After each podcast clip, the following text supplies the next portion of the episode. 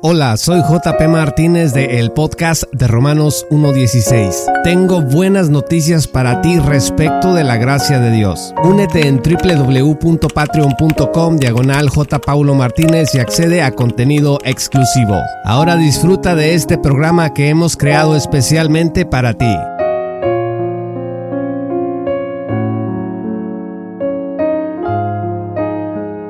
En los episodios 209 y 212 hemos estado hablando sobre la doctrina de la preservación de los santos. Esta doctrina enseña que Dios preservará seguros eternamente a todos los que han sido salvados por la sola fe en Cristo, independientemente de sus obras de perseverancia personal. Dijimos también que a diferencia de la doctrina calvinista de la perseverancia de los santos, la doctrina de la preservación de los santos no se funda en el desempeño humano y su obediencia continua o hasta el fin, sino en la promesa de Dios de que no seremos condenados jamás debido a que hemos sido rescatados y redimidos por Cristo al creer en Él. ¿Dónde enseña la Biblia que seremos preservados eternamente por la sola obra de Dios e independientemente de nuestras obras de perseverancia personal? Vamos a citar nueve versículos bíblicos clave que enseñan con claridad la doctrina de la preservación de los santos.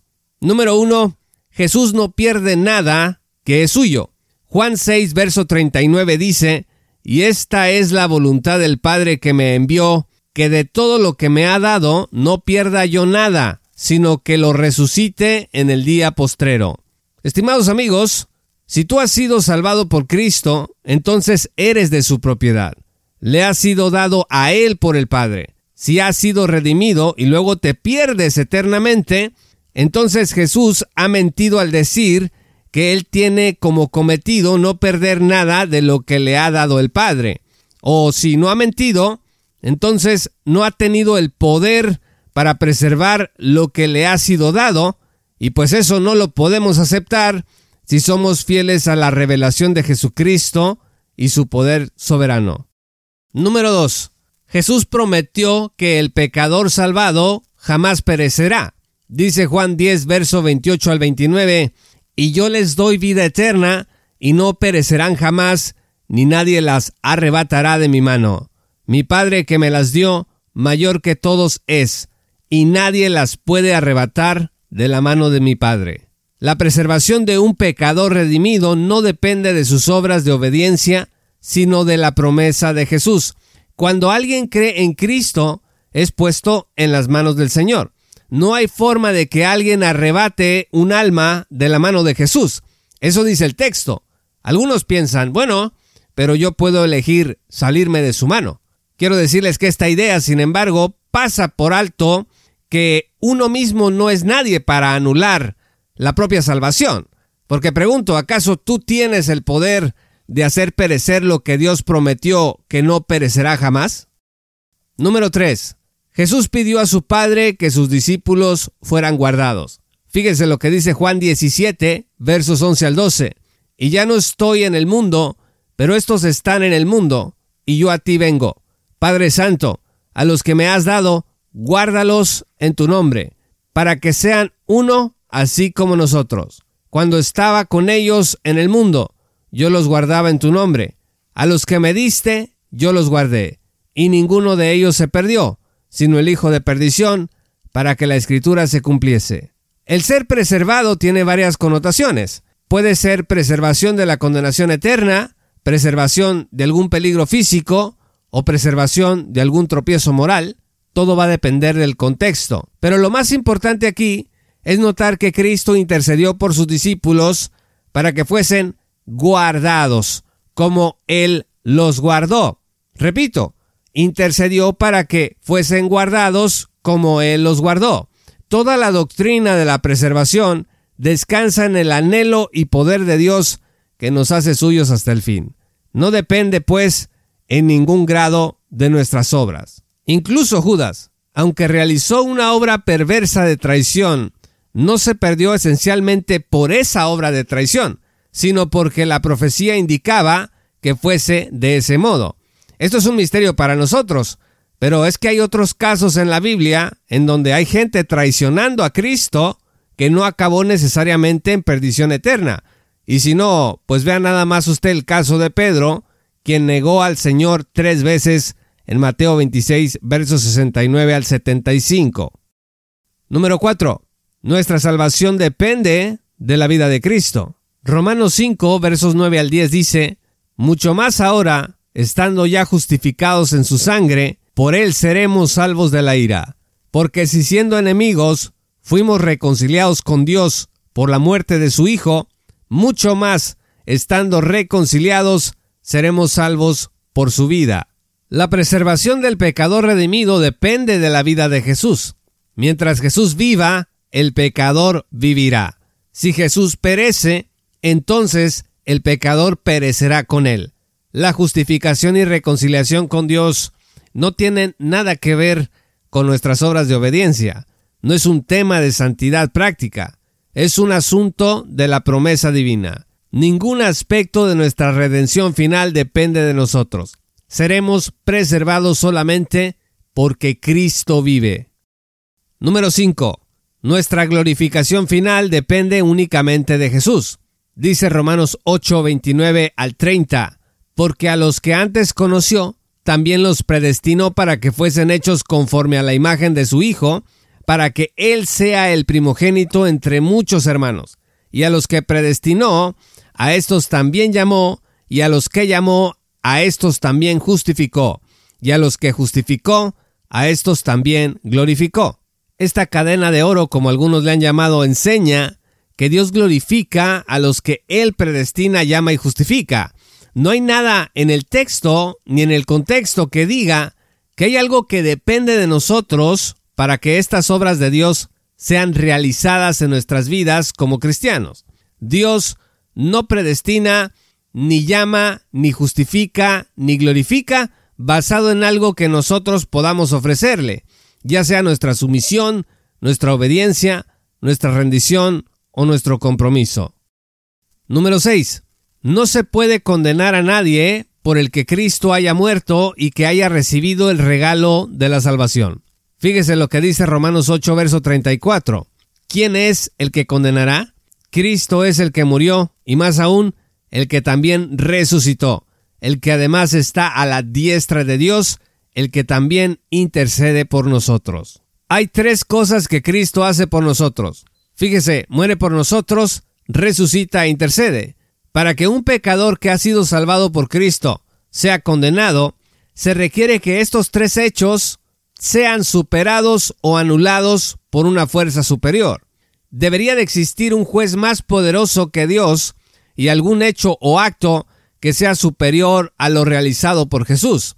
Pero no existe tal persona o cosa en todo el orden creado. Satanás tiene la presunción de sentarse en el lugar de Dios y gobernar, pero ese poder no le ha sido dado y no lo tendrá jamás. Pablo simplemente está repitiendo lo que Jesús dijo en Juan 5:24. De cierto, de cierto os digo, el que oye mi palabra y cree al que me envió, tiene vida eterna y no vendrá condenación, mas ha pasado de muerte a vida. Jesús dice, ya no hay condenación para los que creen en mí, el apóstol Pablo dice, ¿quién es el que condenará? Cristo es el que murió y más aún, el que también resucitó y está a la diestra de Dios intercediendo siempre por nosotros. Número 7. Jesús guardará el depósito, el destino eterno del creyente hasta el fin. Segunda Timoteo 1 verso 12 dice, por cuya causa asimismo padezco estas cosas, mas no me avergüenzo, porque yo sé a quién he creído, y estoy seguro que Él es poderoso para guardar mi depósito para aquel día. Algunos opinan, como observa Thomas Stigall, que de lo que se está hablando aquí es del ministerio del Evangelio. Dios guardará su propio mensaje de salvación hasta el final. O sea, las sanas palabras es el buen depósito que debe guardar Timoteo por el Espíritu Santo que mora en nosotros, de acuerdo con el verso 14. Sin embargo, Fíjese que los versos 9 al 10 hablan no de el mensaje como tal, la preservación del mensaje, sino de nuestra salvación eterna. Dice la escritura aquí, quien nos salvó y llamó con llamamiento santo, no conforme a nuestras obras, sino según su propósito y gracia, la cual nos fue dada en Cristo Jesús desde antes del principio de los siglos, mas ahora es manifestada por la aparición de nuestro Salvador Jesucristo, el cual quitó la muerte y sacó a la luz la vida y la inmortalidad por el Evangelio. Primera Timoteo 1, verso 12 dice que el que guardará el depósito es Cristo, no nosotros. Él guardará esta salvación, este llamamiento santo, de acuerdo con su propósito y gracia. Número 8. Jesús preservará al creyente para su reino. Segunda Timoteo 4, verso 18 dice, Y el Señor me librará de toda obra mala y me preservará para su reino celestial. A Él sea la gloria por siempre jamás. Amén. Repito, dice, literalmente, me preservará. Si había alguna duda sobre el significado del verso anterior en 2 Timoteo 1.12, aquí no queda duda alguna de que Jesús preservará al pecador redimido para su reino. Nosotros no nos preservamos a nosotros mismos. No podemos hacerlo. En ninguno de estos pasajes se dice lo contrario. Toda obra de preservación depende de Dios. Finalmente, número 9, Jesús intercede por los salvos en todo momento.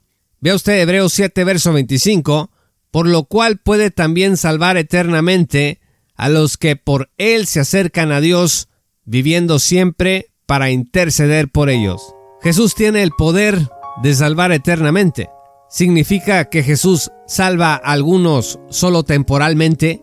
Pues fíjense que algunos creen que sí, algunos creen que Jesús te salva temporalmente poniéndote bajo un periodo de prueba que va a terminar con tu muerte y que al final, solo después de morir vas a saber, vas a descubrir si Jesús te salvó eternamente o no. Si tu salvación temporal pasó la prueba y entonces fuiste eternamente salvado.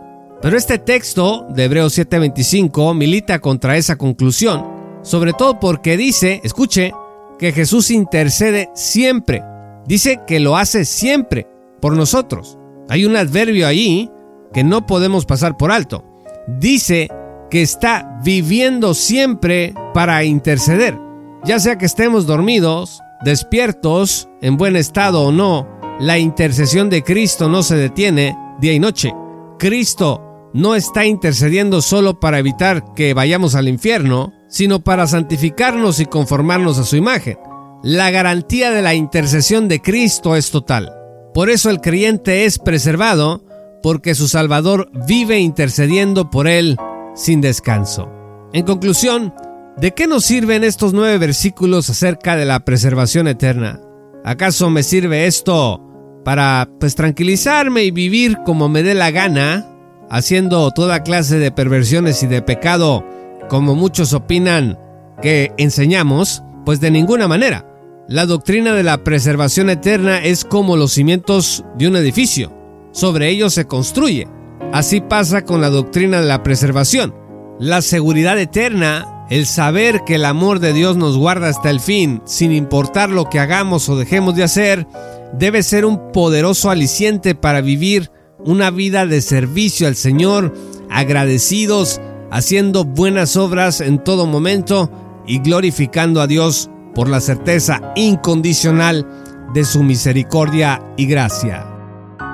Muchas gracias estimados amigos y patrocinadores por escuchar este programa. Yo soy JP Martínez del podcast de Romanos 1.16. Únete en www.patreon.com diagonal. Paulo Martínez y accede a contenido exclusivo. Recuerda que puedes enviarnos mensaje de WhatsApp al más 52 686 331 2882 más 52 686 331 2882. Con mucho gusto te responderemos en el programa. Gracias, soy JP Martínez, te esperamos en nuestra gran comunidad.